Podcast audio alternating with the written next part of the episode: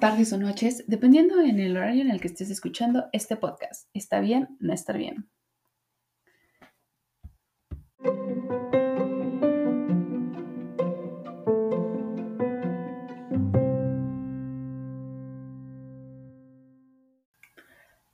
Bienvenidos a este nuestro tercer y último episodio de los podcasts ¿Está bien? No estar bien.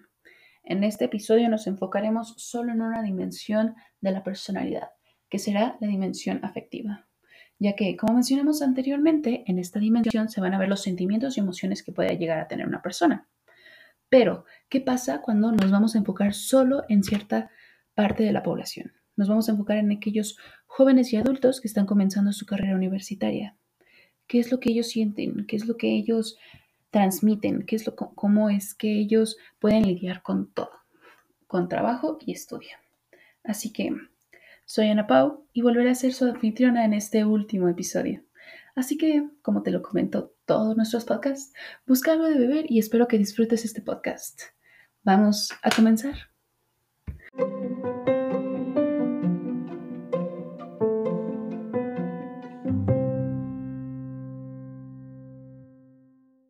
Como la mayoría de los podcasts, siempre hacemos una pregunta, ya sea al final, al inicio o al intermedio de uno de cada uno de nuestros podcasts, pero ahora me gustaría comenzar con una. Así que, ¿cuántas veces has sentido esa necesidad de siempre estar bien? De dar tu mejor cara para no preocupar a los demás, de sentirte exhaustos, enfadados o con ansiedad, entre otras emociones que puedes llegar a sentir. Siempre sintiendo lo mismo y siempre al mismo tiempo sentimientos revueltos, que es como los llaman. Ya que, como sabemos, estamos en pleno siglo XXI, pero normalmente las personas que no están adecuadas o no están conviviendo o no se les hace fácil aceptar las medidas con las que pueden llegar a sufrir una enfermedad como la depresión o cosas por el estilo, nos ha impuesto la necesidad de no tener que expresar el cómo nos sentimos para no molestar a los demás, o al expresar los sentimientos para los adolescentes y jóvenes, hoy en día es un tema bastante complicado para algunos, que es como les mencionaba anteriormente. Normalmente vivimos en una sociedad en la que te dicen no molestes a menos de que sea grave. ¿Tú cómo vas a saber en un punto hasta que toques fondo? ¿Hasta que te sientas deshecho contigo mismo? Es ahí cuando vas a empezar a actuar, es cuando vas a empezar a hablar, es cuando vas a empezar a liberarte de todas esas emociones y sentimientos.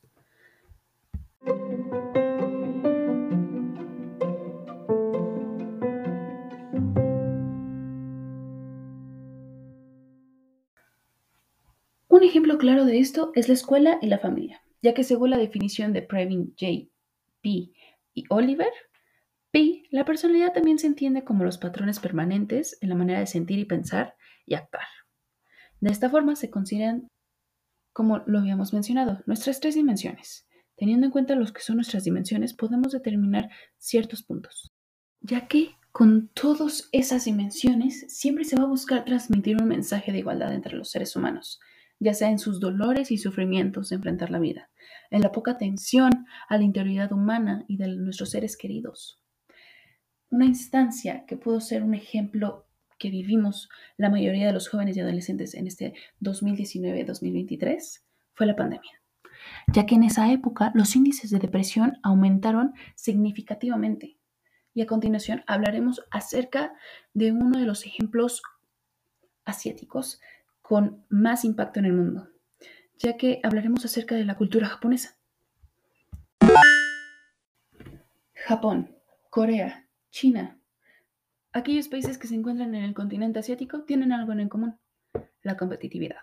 La competitividad por encontrar una buena escuela, un buen empleo, una buena esposa, una buena familia, un buen esposo, tener buenos hijos, destacar. La competitividad siempre ha sido una de sus mayores, puede ser fortalezas y también desventajas pero nos vamos a enfocar más en la cultura japonesa, ya que es una de las que cuenta con un alto de suicidios durante la pandemia más altos del mundo, ya que gracias a esto de que ha sufrido una gran, una gran pérdida de personas que han sufrido con esta enfermedad, el Ministerio de Soledad crearon un ministerio, como lo mencioné anteriormente, que es el Ministerio de Soledad, esto para combatir la soledad ante el aumento de los suicidios.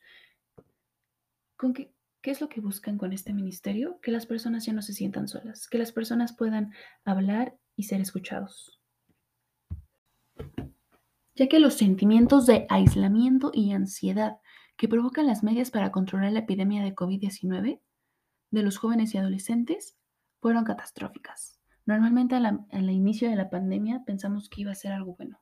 Normalmente la mayoría de las personas pensaron que serían una o dos, tres, tres semanas, lo que se convirtieron en años para todas aquellas personas que comenzaron su vida de soledad, su vida sin nadie que los escuchara, sin nadie que estuviera para ellos.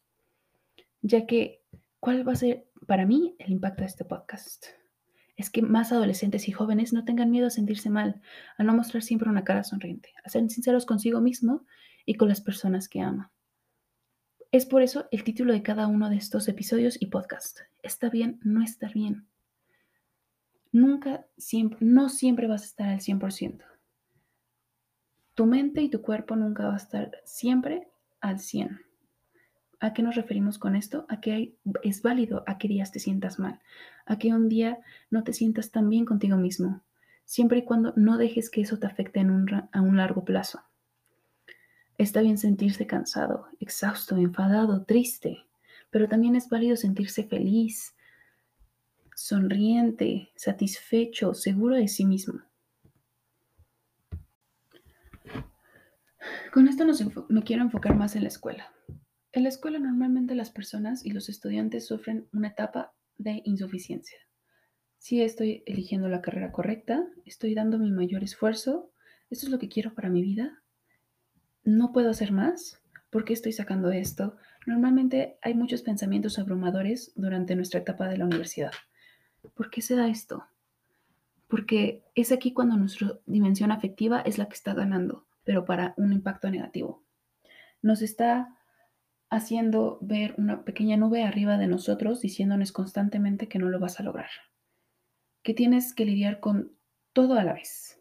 Trabajo, escuela, gimnasio, pláticas, recursos, entre otras más. Entonces, si tú sabes todo esto y si no tienes una buena organización, obviamente esa nube va a seguir creciendo. No estoy diciendo que no ser organizado sea un punto malo, aunque sí puede sonar como un punto malo, pero no siempre podemos tener el control de todo. Hay algunas cosas que debemos de dejar fluir y dejar que el destino decida por nosotros, pero hay unas cosas en las que debemos aplicarnos y ser mejores cada día.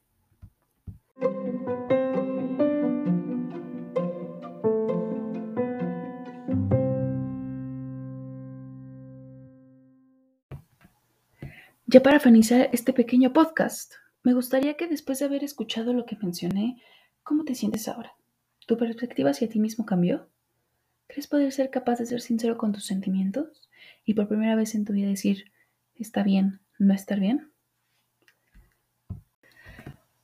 Con eso último me despido y esperando que tengas un buen día, mañana o noche, como lo menciono normalmente, en el horario en el que estés escuchando este podcast, nuestro último podcast de esta primera temporada. ¿Está bien? ¿No está bien?